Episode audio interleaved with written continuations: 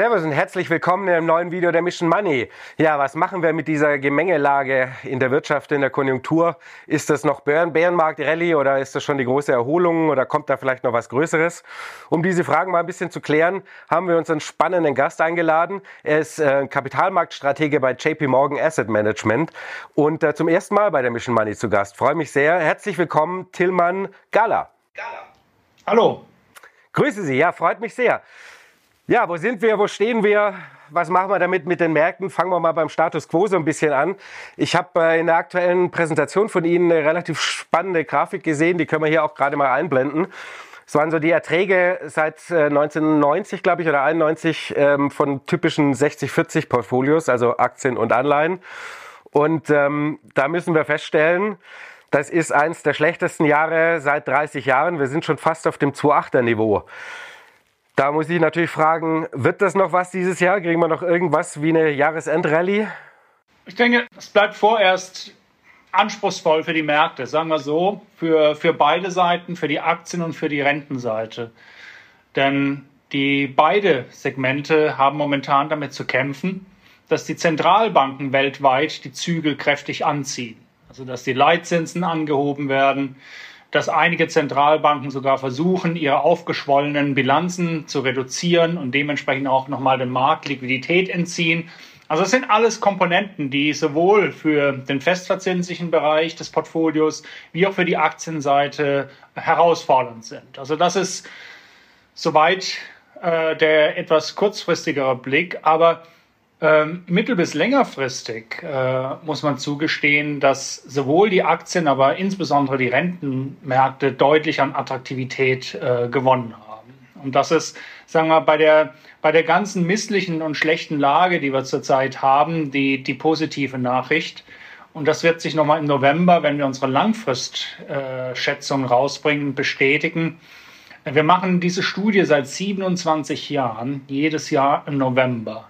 Und wir haben in den 27 Jahren noch nie so einen großen Anstieg in den Ertragserwartungen gesehen von diesem 60-40-Portfolio wie vom letzten Jahr auf dieses Jahr, weil beide Seiten deutlich attraktiver geworden sind. Die Aktienseite äh, aufgrund der Kursverluste, aber eben auch durch den Rentenmarktcrash äh, die Rentenseite, ähm, die wieder attraktivere Ertragsaussichten nach, nach vorne hat. Also deshalb man kann dieses Jahr sicherlich mit einem ja, sehr stark weinenden Auge betrachten, wenn man zurzeit auf, das, auf, das, ähm, auf den Depotauszug schaut.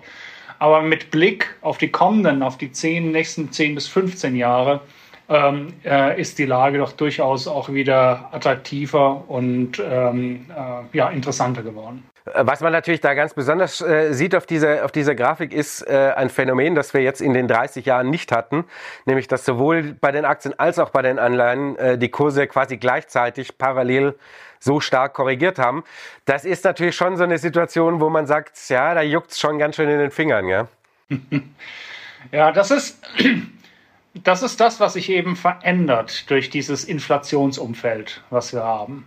Und wir waren ja jetzt die letzten Jahrzehnte verwöhnt. Das fing eigentlich schon in den 2000er, dann in den 10ern ging das weiter, waren wir verwöhnt, dass Aktien und Renten immer negativ korreliert waren. Das heißt also, immer wenn es an den Aktienmärkten zur Sache ging und schwierig wurde, hat man zumindest von der, von der festverzinslichen Seite einen gewissen Puffer äh, bekommen.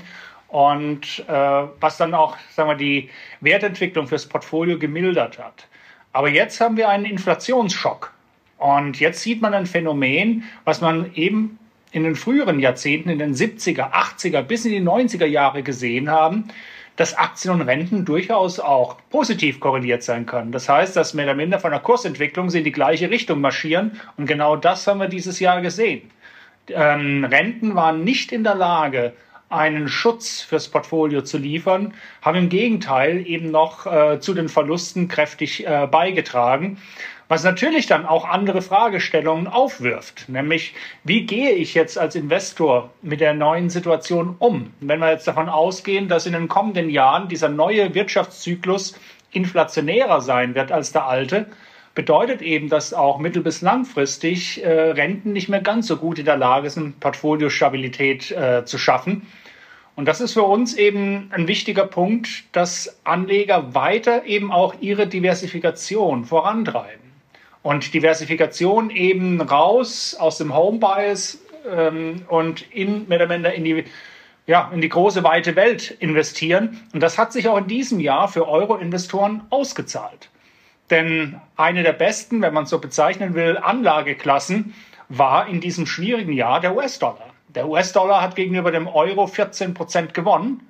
Das heißt, jeder, der US-Aktien hatte oder jeder, der teilweise auch US-Anleihen hatte, hat zumindest von der Währungsseite ähm, äh, eine, äh, eine gewisse starke Minderung der Kursverluste erfahren und steht nicht ganz äh, so negativ da wie jemand, der jetzt nur rein im Euro-Bereich investierbar.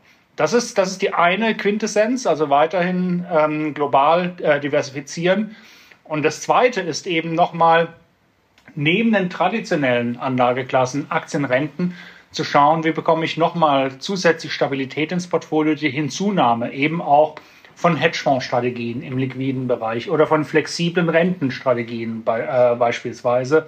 Oder wäre es eben dann auch von der, oftmals von einer größeren, auch institutionellen Seite, wer das kann, in einen illiquideren Bereich wie Infrastrukturinvestments, wo ich gerade denke, jetzt in der jetzigen Phase, wo es so viel Bedarf gibt, an der Infrastruktur zu arbeiten, sie zu erneuern, dass es weiterhin ein sehr, sehr fruchtbares Umfeld sein wird, ähm, auch für die Investments, die man in diesem Bereich äh, tätigen kann. Also das sind für uns so die Themen, wie man auch von der Anlegerseite jetzt auf diese Phase der höheren Inflation und damit auch der höheren Schwankungen von einem klassischen Aktienrentenportfolio reagieren kann. Wir kommen gleich nachher noch mal ein bisschen zu den, zu den einzelnen Assets. Die Frage ist natürlich so ein bisschen, in, äh, wenn wir jetzt mal eher die nächsten Monate nehmen, wo kommt wohl das Futter für so eine, ähm, sagen wir mal, schöne Erholung bei den Aktienmärkten her? Denn ähm, US-Wirtschaft, die Daten sind noch relativ robust sieht eher danach aus, dass die Fed doch wohl etwas härter auf der Bremse bleiben muss oder auch länger bleiben wird. Man hat ja zwischendrin gehofft, dass das äh, sich doch ein bisschen, sagen wir mal, früher legt, äh, die ganze Geschichte. Aber da kommt natürlich, sagen wir mal, Treibstoff kommt nicht wirklich her ne, für irgendeine Rallye. Ich glaube, das ist natürlich die große Frage, was kann der Katalysator sein, dass diese Werthaltigkeit, die jetzt äh, äh, mehr oder minder sich aufgebaut hat durch die Kursverluste, bis äh, äh, die sich mehr oder minder äh, wieder ihre Bahn bricht. Und da ist es in der Tat, denke ich, mehrere Komponenten, auf die es äh, zu, äh, zu, achten gibt. Auf der einen Seite natürlich, was ist, was ist eben an den Märkten schon eingepreist? Also wie viel Negatives? Und da äh, ist natürlich dann die Frage, ja, ist es jetzt wirklich so, dass eine Rezession, eine tiefe Rezession in den Kursen schon drin ist, wenn wir jetzt mal die Aktienmärkte äh, betrachten? Aber da muss man leider äh, zugestehen, leider nicht ganz. Also wir sehen, dass äh, natürlich durch die Kursverluste eben sicherlich ein gewisses Ungemach und eine gewisse Schwäche eingepreist ist.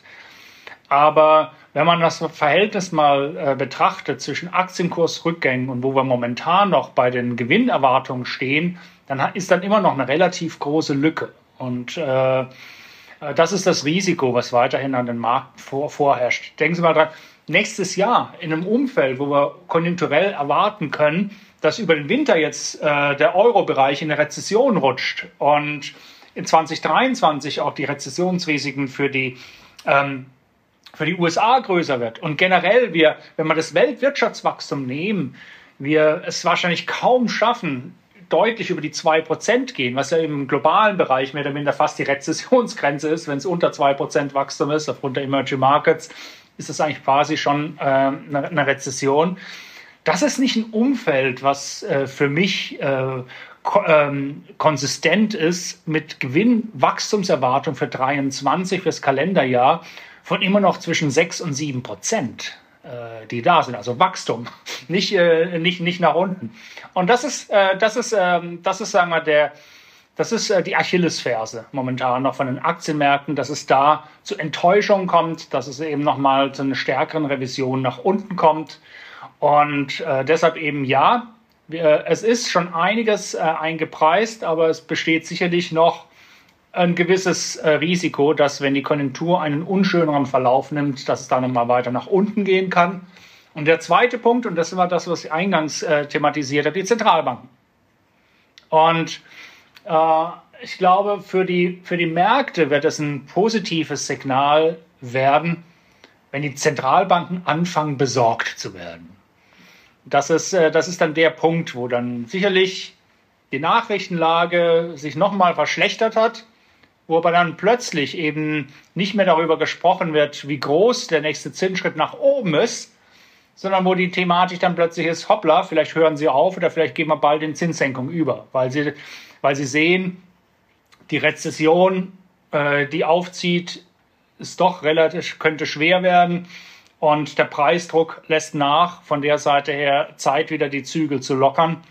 Und das ist dann der Zeitpunkt, wenn die Zentralbanken anfangen, besorgt zu werden. Dann ist es eigentlich Zeit für die Anleger, weniger besorgt zu werden und wieder entsprechend auch ähm, ähm, die Risikoposition im Portfolio wieder etwas aufzustocken. Hm, ja, das ist ja genau das, was man eigentlich so die letzten, ich sag mal, zwei, drei Wochen ja gesehen hat. Ne? Also nach den, nach den letzten Zinsschritten gab es schon mal die ersten äh, äh quasi Fettleute, die mal so ein bisschen auch vorsichtiger, ja, man kann ja mal nach den nächsten Schritten auch mal ein Päuschen einlegen und schauen, was passiert. Und dann kamen eben die etwas heißer als erwarteten Zins, äh, äh, Inflationszahlen und dann änderte sich auch sofort wieder der Wortlaut. Ja? Also es ist, sind wir schon eher im Moment, das würden Sie schon so sagen, eher im Moment eher in einem Bärenmarkt und auch in einer Bärenmarkt-Rallye, wenn man jetzt die Erholung der letzten Tage annimmt äh, und weniger schon auf diesem, jawohl, Feuer frei. Ja, also es ist, ähm, ich würde mal sagen, es ist immer noch eher der Zeitpunkt etwas der kontrollierten Offensive und darauf zu achten, dass auch der Defensivteil des Portfolios äh, äh, stabil ist, als jetzt ähm, mehr oder minder die, äh, die, die Kursverluste für ähm, große Nachkäufe im Risiko zu nutzen. Also das ist, das ist, das ist genau der Punkt. Ähm, äh, das, das, das, das Bärmarktrisiko ist immer noch da und wir sehen noch keinen Katalysator jetzt entsprechend, dass sich das jetzt äh, kurzfristig erstmal erstmal ändert. Aber die, eben die Zeichen sind, sind, sind da.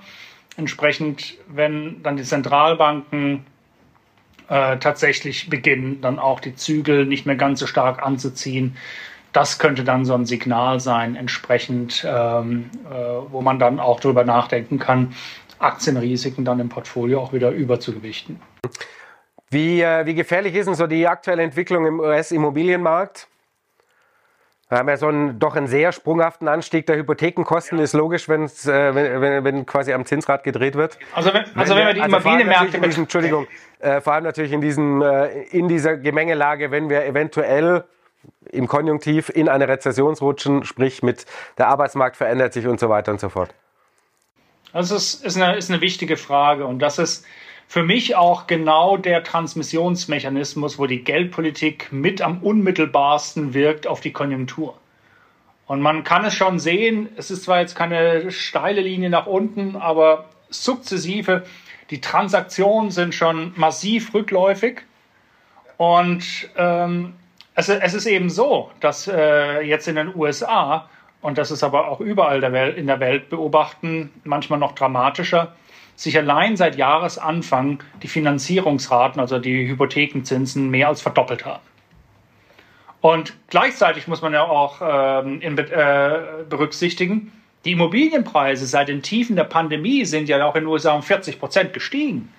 Ähm, das heißt, ähm, es können sich immer weniger Haushalte jetzt dann auch äh, eine, eine Immobilie leisten, wo jetzt eben der Hypothekenzins auf dem jetzigen Niveau schon wieder äh, ein Viertel vom, vom Gesamteinkommen auffrisst.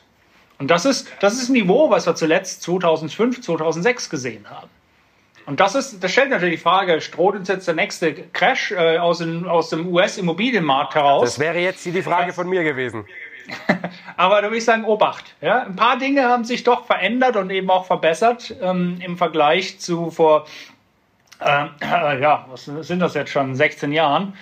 Ähm, nämlich dahingehend, dass ähm, die Finanzierungsqualität viel besser geworden ist. Erstens haben wir sehr, sehr viel mehr festverzinsliche Hypotheken. Also nicht mehr so viele, auch diese Variablen oder diese sogenannten Step-up-Mortgages, wo man fix für eine gewisse Zeit, aber dann variabel wurde und sich die Raten dann dra dramatisch nach oben beweg bewegt haben, so dass Haushalte halt dann plötzlich von, von einem Monat auf den nächsten ihre Raten nicht mehr bezahlen würde, was dann zu diesen Zwangsversteigerungen dann auch äh, geführt hat. Jetzt haben wir 95 Prozent der neuen äh, Hypotheken in den USA sind fix. Also ähm, das heißt, es ist jetzt momentan eher ein Problem der Neufinanzierung, also mehr oder minder, und das sieht man an den Transaktionen, wie die eben jetzt äh, stark, stark zurück, äh, zurück, äh, zurückgehen. Und das, der zweite Punkt ist eben auch nochmal die Qualität eben auch ähm, bei der Hypothekenvergabe. Äh, wir haben kein signifikantes Subprime-Segment mehr. Wir haben den gegenteiligen Effekt. Ähm, ähm, ja, fast die Hälfte auch der der, der, der Mortgages, die vergeben werden, sind in einem Superprime-Bereich, also in dem höchsten Rating-Bereich.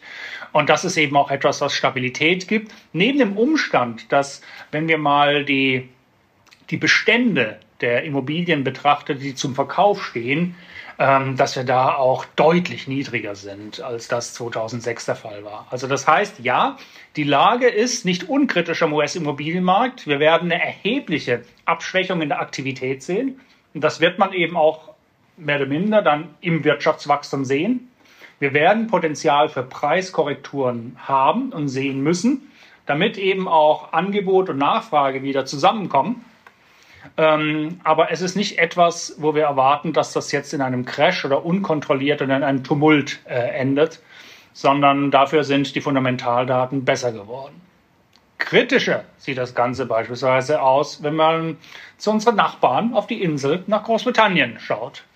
Da ist nämlich zwar auch da natürlich eine Tendenz gesehen in den letzten Jahren, dass mehr fix gemacht wurde, aber wenn meine britischen Kollegen mir ganz stolz sagen, ja, sie haben jetzt fix finanziert, dann sprechen sie mehr über zwei, drei oder fünf Jahre und nicht über zehn oder 30 Jahre. Und es ist immer noch, wenn man 45 Prozent des Gesamtbestandes nimmt bei den Hypotheken in Großbritannien, 45 Prozent sind immer noch zwei Jahre fix oder weniger bis variabel.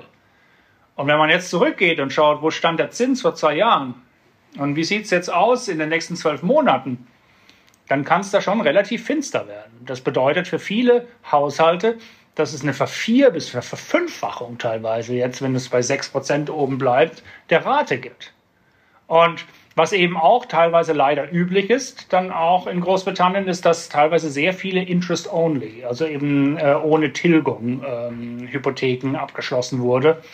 Das heißt, dieser Markt ist da durchaus momentan sehr verwundbar für, für, einen, äh, für einen stärkeren äh, Rückgang, auch wenn es nicht mehr ganz so äh, schlimm ist wie 2016, 2015, weil jetzt etwas mehr fix ist und auch die Fünfjährigen zugenommen haben.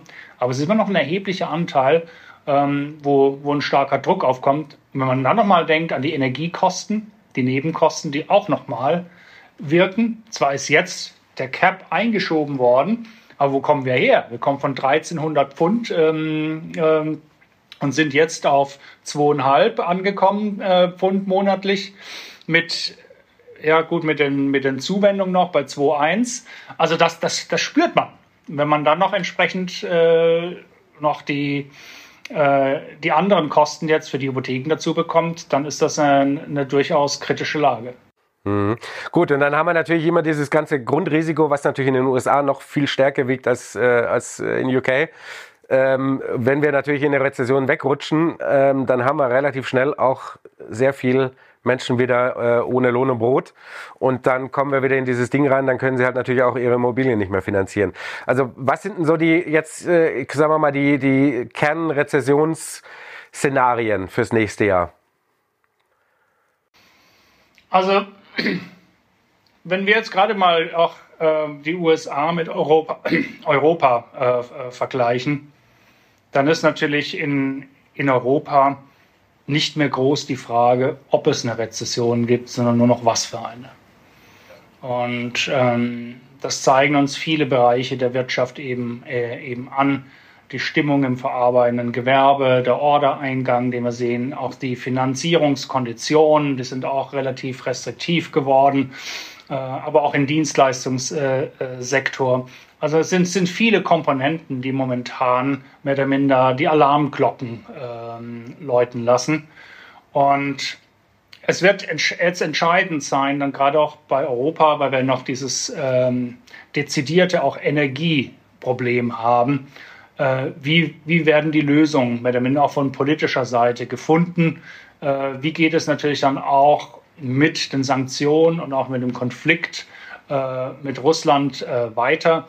Das sind, das sind weiterhin teilweise Ungewissheiten, die da sind die natürlich einen nicht unerheblichen Einfluss dann auch auf die Konjunktur haben werden. Aber auf der positiven Seite zumindest sehen wir, dass einige jetzt meines Erachtens wichtige Weichenstellungen gelegt wurden. Und gerade auch wenn man Deutschland betrachtet, ähm, war ja, ist ja die Situation durchaus dramatisch geworden. Wenn Sie mal an die ganzen Frühindikatoren schauen, wenn Sie mal ins Verbrauchervertrauen schauen, wenn Sie an den IFO-Index, an den ZDW-Index äh, denken, äh, einige von denen haben die Tiefstände der Finanzkrise erreicht, manche sogar Verbrauchervertrauen Allzeittiefs äh, gemacht. Und das ist jetzt nicht ein Ergebnis, weil wir jetzt eine furchtbar schlechte Lage momentan in der Wirtschaft haben, sondern weil die Privathaushalte, die Industrien sich natürlich nicht mehr sicher sind, was für Kosten kommen überhaupt im Winter auf uns zu. Was, äh, was ähm, äh, können wir das überhaupt noch stemmen? Und diese Verunsicherung äh, war eine sehr gefährliche Situation, weshalb es natürlich jetzt äh, meines Erachtens eben auch sehr hilfreich ist, dass jetzt die, die, die Politik dann auch mit dem Deckel, mit dem, mit dem Gaspreisdeckel geantwortet hat. Es ist jetzt, es ist jetzt kein Florett, es ist jetzt kein Mittel, wo man jetzt ähm, gezielt, dezidiert etwas steuern kann. Es ist schon etwas eher der Säbel, äh, was die, ähm, was die auch die Auswirkungen betrifft. Aber ich glaube, das ist das einzig Wichtige jetzt, dass in der Breite verstanden wird, wir kommen durch den Winter. Und, ähm, und da hilft eben ein, ein, äh, ein, Price, äh, ein Price Cap, dieses Mittel auch. Und von, von der Seite her ist das schon mal ein wichtiger Schritt ähm, voraus, um dann eben auch für Europa dann zumindest auch die Voraussetzung zu schaffen, dass es zu keinem Absturz im, im Winter kommt, sondern dass wir zwar eine Kontraktion erleben, aber eine, die jetzt nicht so dramatisch ist, sondern im üblichen Rahmen bleibt. Und das ist, ähm, ich glaube, da hat man jetzt in den letzten Wochen ja den Schuss gehört und entsprechend reagiert. Und das lässt mich dann auch wieder etwas mehr optimistisch werden, wenn ich jetzt ähm, in den Winter und ins erste Quartal schaue nach Europa, auch wenn es eine Rezession gibt. In den USA ist das erstmal noch nicht der Fall. Die Wachstumsgeschwindigkeit der US-Wirtschaft reicht aus.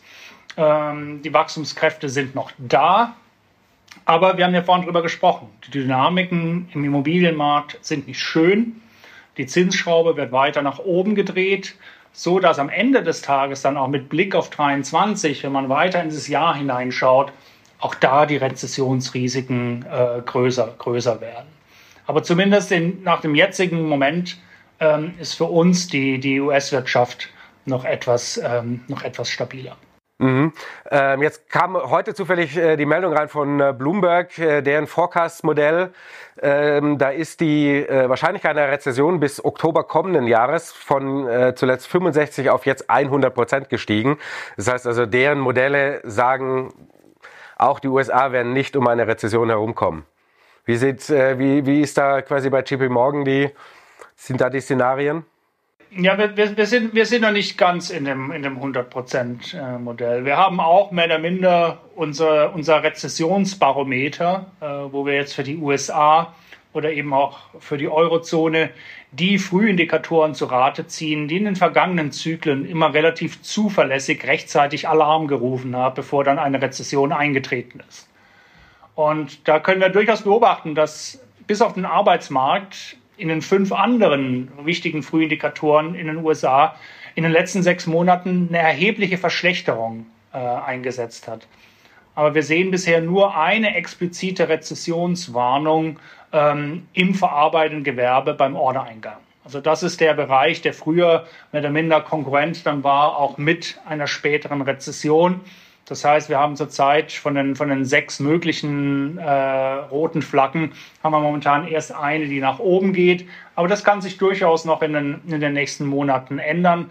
Weshalb wir sagen, kurzfristig in den USA noch keine Rezessionsgefahr. Aber gut, Bloomberg sagt bis nächsten Oktober, das kann sich durchaus noch ähm, ähm, nochmal verändern und verschlechtern. Aber zurzeit steht gerade auch im Vergleich zur Eurozone die USA noch etwas stabiler da. Und wir schauen eben jetzt auch voraus jetzt auf dieses vierte Quartal, dass wir in den USA durchaus äh, eben einen positiven äh, Print äh, erwarten, was das äh, Wirtschaftswachstum betrifft. Das heißt, wir reden dann erst dann über eine USA, da muss schon das erste Quartal negativ werden, frühestens dann im Sommer, wo dann offiziell wird, dass wir in den USA dann in einer, Rezession, in einer Rezession sind. Aber das, ähm, sagen wir, das muss man mal abwarten. Etwas schwieriger sieht natürlich die Situation in der Eurozone aus. Ich habe es vorhin ausgeführt. Da ist nicht mehr die Frage, äh, ob, sondern nur wie, wie, äh, wie schwer. Da ist nach, bei unseren, von unseren fünf Indikatoren sind schon vier, mehr oder minder auf Rezessionsniveau. Also da ist äh, es ziemlich naheliegend, dass es ziemlich kurzfristig jetzt schon runtergeht, jetzt auch im laufenden Quartal, bis eben dann auch äh, mindestens bis Ende des ersten Quartals. Man, klar, wenn wir jetzt mal die, die USA nehmen mit der, mit der aktuellen Quartalsberichtssaison, das ist mither, bisher noch alles relativ harmlos und solide. Ähm, liegt ein Stück weit, glaube ich, auch daran, dass die Latte ein bisschen niedriger liegt bei, bei der ganzen Erwartungshaltung. Also es wird schon recht spannend, was so die Ausblicke aus, äh, was das Thema Jahresendrallye angeht, auch den Konsum angeht, ähm, kommt. Ne? Das wird wohl viel entscheiden darüber, ob, ob wir wirklich eine Jahresendrallye haben. Ja, es sind eben äh, spiel, spielen, da einige, spielen da einige Komponenten äh, eine Rolle. Und äh, eben, sagen wir, neben der, der konjunkturellen Dynamik äh, ist es dann auch von der Zentralbankseite. Und sagen wir, wenn wir die Konjunktur betrachten, sollte sich dieser Ausblick dann verfestigen, dieses Szenario, dass wir, dass es die Zentralbanken doch schaffen, so eine Art Soft Landing hinzubekommen, das wäre natürlich dann auch für die, für die Märkte äh, fantastische Nachrichten. Also das würde dann die, ähm, das würde dann die Kurse, Kurse beflügeln. Ähm, neben einem anderen Szenario, dass es unruhig bleibt, aber dann irgendwann die Zentralbanken die Schleusen wieder aufmachen. Also das sind so die zwei positiven Bull-Market-Szenarien, die man haben kann, auch mit Blick auf die Hoffnung auf eine Jahres, äh, Jahresendrallye wenn man jetzt so diese zwei Welten nimmt, USA, Europa, auch quasi was den, den Status und die Aussichten angeht, ähm, USA klar übergewichten im Vergleich zu Europa im Moment im, äh, im Depot? Ja, also der US-Markt ist im Vergleich zu Europa natürlich teurer. Und die Bewertung, also wenn man mal das KGV nimmt, sind wir jetzt gerade so im September leicht unter den langjährigen KGV-Durchschnitt äh, gegangen, seit Anfang der 90er Jahre. Da ist Europa schon deutlich tiefer. Aber äh, auf der anderen Seite, die Divergenzen in den USA, was die Bewertung betrifft, sind immer noch sehr hoch. Das heißt, es gibt sehr, sehr teure Segmente im Markt in den USA, aber es gibt auch welche, die sind durchaus günstig. Und das ist so der Punkt, wo wir sagen, ja, wir mögen die USA, wir sind die USA übergewichtet, aber mehr auf der Value-Seite äh, des Spektrums. Also das ist sicherlich auch eine der Thesen, die wir haben, was nicht nur aus taktischer, sondern eben auch durchaus aus strategischer Sicht äh, gilt, dass wir fest davon überzeugt sind, dass die jahrelang gescheuten, vernachlässigten, wenig geliebten Stile wie Substanzwerte, Value-Aktien, Dividendentitel, dass die ein nachhaltiges Comeback feiern werden. Und das konnte man immer beobachten in den ganzen Bärmärkten zuvor. Es hat, äh, wenn sich Makrodaten äh, nachhaltig verändern, dann spiegelt sich das auch in den Finanzmärkten wieder und oftmals auch in den Favoriten. Und da gibt es oftmals dann einen nachhaltigen Favoritenwechsel. Das hat man nach 2000 gesehen, als die TMT-Blase geplatzt ist. Das hat man nach der Finanzkrise gesehen. Und das ist jetzt unserer Ansicht nach auch eben, was wir jetzt nach der Pandemie eben jetzt auch äh, sehen, dass das, was wir jetzt in diesem Jahr sehen, eben auch mit der Outperformance von Value gegenüber Growth, dass das eben noch über mehrere Jahre wahrscheinlich hinweg eben weiteres Potenzial hat anzuhalten weshalb wir da durchaus auch positiv sind, auch was Dividendentitel betrifft. Und das ist der Segment, was wir in den USA eben auch besonders gerne, gerne mögen. Unternehmen von guter Qualität, die aber eben auch eher in einem Substanzwertbereich zugeordnet sind, während wir bei den Wachstumstiteln dann doch eher selektiver äh, äh, agieren. Europa wäre eine gute Beimischung für ein Portfolio wegen der Zyklik. Aber die, die Unwägbarkeiten der Politik und nochmal diese zusätzlichen Risiken auch über die Energieversorgung, die immer noch gegeben sind, äh, lassen uns jetzt dahingehend die Zyklik lieber in Asien und in Fernost suchen, wo wir sagen, das sind auch Märkte, die sind jetzt stark unter die Räder gekommen, gerade auch sehr zyklische Werte, so in Nordostasien, Korea, Taiwan, China, Märkte, die momentan keiner mag.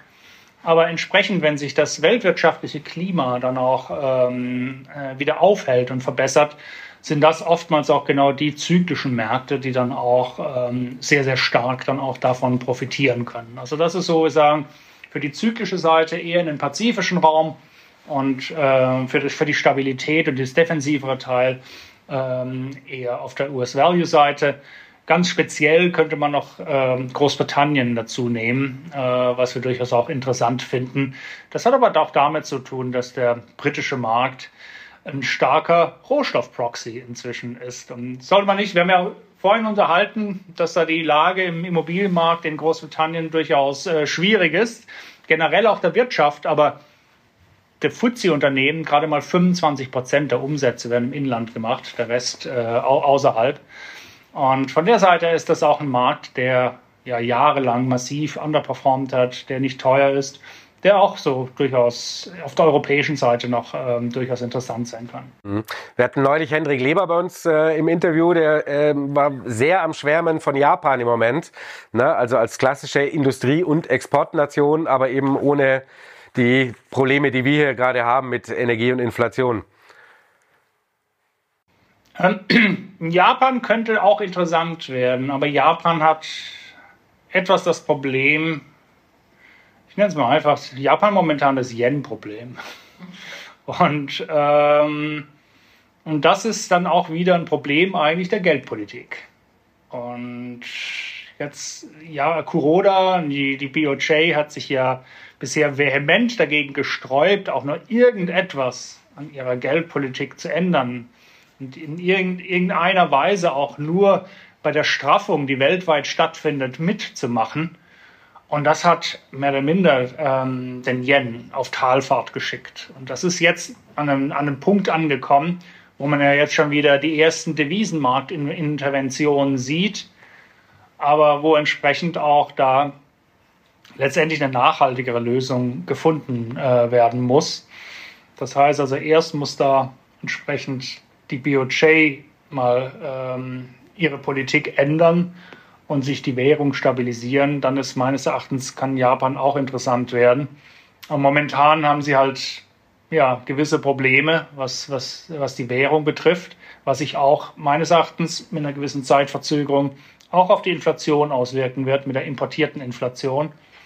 Sie versuchen jetzt eben Herr zu werden der Lage, indem sie beispielsweise jetzt sich wieder öffnen für Tourismus um da nochmal Devisen zu bekommen, um da nochmal auch stärkere Nachfrage zu bekommen. Das kann sich dann auch nochmal ins nächste Jahr dann positiver auswirken.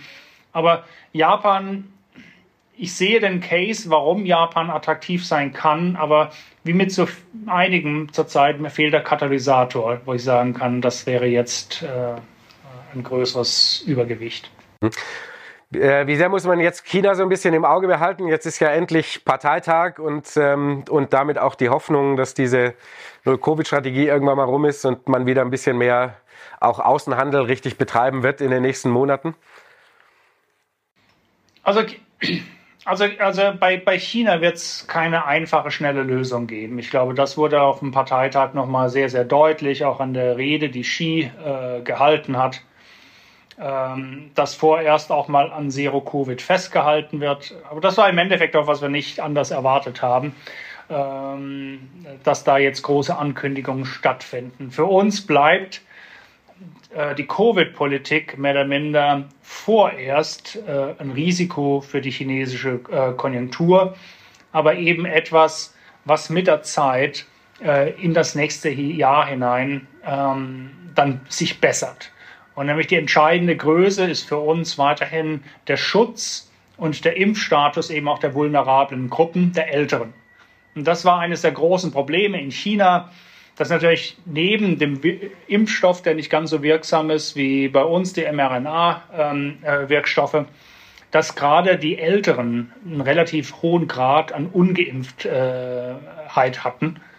Und das ist eben etwas, was jetzt äh, behoben werden muss. Und zumindest auch die Studien in Hongkong haben gezeigt, der Sinovac-Impfstoff, der hat, wenn er geboostert wird, ähm, eine ähnlich hohe äh, Wirksamkeit wie äh, die mRNA. Aber das heißt, dass viele von diesen Älteren eben jetzt drei Impfungen brauchen. Und das dauert. Und das ist eben etwas, wo wir sagen, ja, das wird uns wahrscheinlich bis weit in das erste Quartal im nächsten Jahr begleiten. Und dann ergeben sich neue Optionen, dann auch für die chinesische Politik, dass man dann einen Übergang machen kann von einer Zero-Covid-Politik dann mit einer Leben mit Covid-Politik. Aber es ist nicht etwas, was jetzt per Dekret und schnell äh, per Parteitagbeschluss irgendwie sich ändern wird. Das wird sehr, sehr stark von der Gesundheitslage äh, abhängen. Mhm. Gut, wir haben die Aktien durch. Jetzt ist natürlich die, die große, das große Thema die letzten Wochen überall gewesen. Wie schauen wir denn mit den Anleihen aus? Ist das jetzt wieder eine Alternative auch so für Privatanleger als Beimischung im Depot angesichts von zehnjährigen T-Bonds bei, weiß nicht, 4% Rendite, wo sie immer noch äh, hängen? Haben wir ja schon ewig nicht mehr gesehen. Ja. Also aus Anleihensicht, äh, so schlimm das Jahr war, für die Zukunft sieht das wieder deutlich besser aus. Und äh, wir sehen durchaus gerade die länger laufenden Anleihen auch wieder als durchaus attraktiv an. Aber das ist natürlich die alles entscheidende Größe, ähm, hat natürlich auch mit den Inflationserwartungen und den langfristigen Inflationserwartungen zu tun. Und wir sind davon überzeugt und sind der Meinung, dass wir ja, wir haben einen inflationären Zyklus jetzt nach seit der Pandemie wie früher, aber nicht extrem viel inflationärer.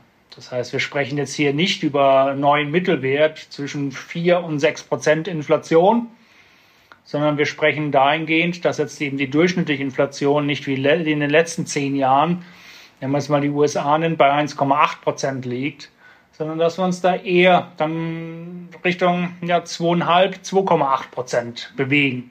Das ist schon längerfristig gesehen deutlich höher. Ähm, äh, aber es ist eben es ist eben etwas, was noch im Rahmen ist. Und man kann das durchaus auch äh, sehen an den Markterwartungen, wenn man so diese langfristigen Inflationsswap nimmt. Da gibt es eben diesen Maßstab, diesen 5-Jahr, diesen 5-Year, 5-Year. Das heißt also, wie sind in fünf Jahren die Inflationserwartungen für die nächsten fünf Jahre? Also im Endeffekt, das dann, sind dann die, die zehn Jahre. Da hat sich nicht so viel getan. Also da, da sieht man entsprechend auch, zumindest auch was im Markt gepreist ist, da hat doch keine Entankerung der Inflation, der langfristigen Inflationserwartung stattgefunden. Deshalb, wenn man jetzt mal die Zehnjährigen bei 4% nimmt und dann sieht, dass ähm, der, der, die Fünfjahres-Inflationserwartung so zwischen zweieinhalb und drei Prozent äh, sich da ähm, manchmal recht volatil über die letzten Wochen, Monate bewegt haben, kann man wenigstens im, ähm, im, unterm Strich sagen, sind die langfristigen Realrenditen wieder positiv geworden. Und das ist eine fundamentale Veränderung zu dem, was wir noch vor einem Jahr hatten, wo das eben Ganze eben negativ war, was uns dann auch zu der provokanten Äußerung äh, hingeführt äh, hat, die wir dann bei unseren letztjährigen Langfrist-Kapitalmarktschätzungen äh, gemacht haben. Bonds sind für uns die Serienverlierer ähm, äh, in, in den nächsten Jahren. Aber was wir halt nicht erwartet haben, ist, dass die Normalisierung nicht über Jahre geht, sondern fast alles in einem Jahr stattgefunden hat. Aber lange Rede, kurzer Sinn. Das heißt, solange sich die Inflationserwartungen nicht nachhaltig nach oben verändern, sind langlaufende Bonds auf diesem Niveau wieder attraktiv geworden. Und sie sollten jetzt auch zukünftig wieder mehr und besser in der Lage sein, Schutz äh, fürs Portfolio äh, zu schaffen, als das, als das, was wir bisher in diesem Jahr gesehen haben. Denn nicht gerade so mal Unternehmensanleihen auch mal so ein Thema jetzt im Moment, was zumindest mal noch Triple B-Bereich oder so, einfach auf, aufgrund der deutlich interessanteren Renditen? Ich dachte, Triple B ist da ein wunderbares Stichwort gelegen, weil das ist genau da, wo sich die Geister scheiden. Ja, genau. Deswegen. äh, äh, es, ist, es ist so, was wir sagen. Also für den Investor kommt immer die Frage, wo nehme ich das Risiko?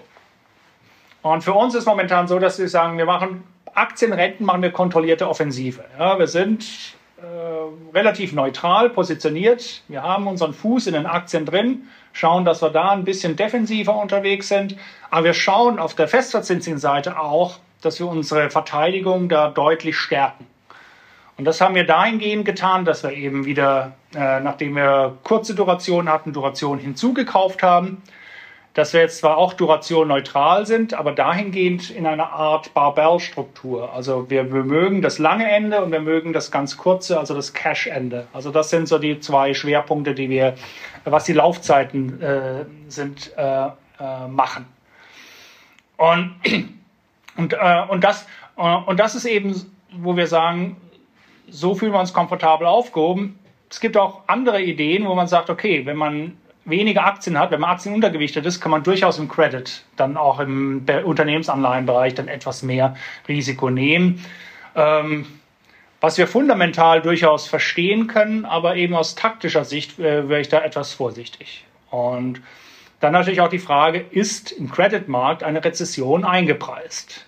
Auch da, wenn man die Spreads anschaut, ja, sie sind größer geworden, die Risikoprämien sind wieder besser. Aber wir sind nicht auf Niveaus, die sonst mit Rezessionen mehr oder minder einhergehen oder am Vorabend der Rezession sind. Also das heißt, äh, sollte sich das in den USA mehr oder minder verstärken, dass tatsächlich jetzt die US-Wirtschaft auch in eine Rezession kippt, dann kann es da durchaus nochmal äh, auf der Unternehmensseite einen Druck geben. Und dann ist dann eben der Punkt, dann sind wir wieder bei den Dreifach Bs, äh, wo sie gesagt haben, wo ich, wo ich sage, innerhalb des Investment-Grade-Bereich den mögen wir, den finden wir gut, auch im US-Dollar-Bereich, aber selbst da höhere Qualität. Und da würde ich durchaus so bei dreifach B plus mehr oder minder den Cut setzen und sagen, alles, was dreifach B plus und höher ist, ähm, ist ähm, durchaus auch für den kommenden Sturm, wenn er denn kommt, besser gerüstet. Weil eins darf man auch nicht vergessen, ähm, der Leverage ist größer geworden und auch der dicke Bauch dreifach B innerhalb des Investment Grade Segments ist ja auch Stück für Stück, Jahr für Jahr angewachsen. Und da kann man durchaus ein erhebliches Migrationsrisiko haben, dass dann der Fall der Rezession einige dieser Titel in das High Yield äh, runterfallen. Und das ist äh, der Punkt, wo wir sagen, okay, also besser höhere Qualität auch im Investment Grade Bereich. High Yield ähnlich, keine Rezession voll eingepreist, also auch da aus taktischer Sicht noch ähm, ein gewisses Risikopotenzial. Aber fundamental ist das Segment äh, viel, viel besser aufgestellt ähm, als vor der Finanzkrise oder vor den anderen Rezessionen. Denn erstens, die Laufzeiten sind viel, viel länger geworden. Das haben die Unternehmen sehr clever gemacht in den letzten Jahren.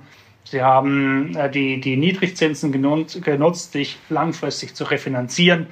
Das heißt, diese sogenannte Wall of Redemption, die wir manchmal besor äh, besorgt, die ist kaum präsent im nächsten Jahr. Es gibt kaum Refinanzierungsbedarf im High Yield äh, im nächsten Jahr. Das fängt erst 24 langsam an und wird dann hoch 25. Also das ist eben, wo man auch sagt, okay, das ist äh, zumindest was, äh, was den Refinanzierungsbedarf bet äh, betrifft, ist das Risiko relativ gering. Ähm, natürlich wird es auf der Gewinnseite dann, wenn es Rezession kommt, zu Einbrüchen kommen und den einen oder anderen Couponausfall geben. Aber das ist, ähm, das ist jetzt nicht so äh, dramatisch. Und auch andere Dinge wie die Leverage Ratios sind im High-Yield-Bereich sogar seit der Pandemie runtergegangen. Also von der Seite her, und die Zinsdeckung ist relativ hoch. Also sind alles Kennzahlen, wo man sagen kann, fundamental sieht es nicht so schlecht aus. Deshalb habe ich ja in meinem Vortrag, habe ich jetzt jüngst gesagt, ähm, High Yield ist zyklisch herausgefordert, aber fundamental relativ solide. Mhm. So, also halten wir quasi fest, wir sind hoffnungsfroh, optimistisch bleiben, aber sagen wir mal vorsichtig, was das Kurzfristige angeht. Ich glaube, so kann man es ganz gut zusammenfassen. Herr Galler, vielen Dank. Ja, danke auch. Freunde, ich hoffe, ihr konntet einiges davon mitnehmen. Sagt mal, was ihr von den Aussichten haltet, ob ihr schon alle All-In seid oder ob ihr eben auch noch mal ein bisschen aufpasst. Und ähm, wenn es euch gefallen hat, würde ich sagen, holen wir den lieben Herrn Gallert Ende des äh, Jahres zur großen Jahresprognose mal nach München und äh, nehmen uns dann mal die Jahresprognose von JP Morgan mal richtig auseinander, würde ich vorschlagen. In diesem Sinne, ich danke Ihnen. Ähm, vielen Dank für euch bei, äh, fürs Zuschauen und äh, wir sehen uns äh, nächste Woche wieder. Ciao.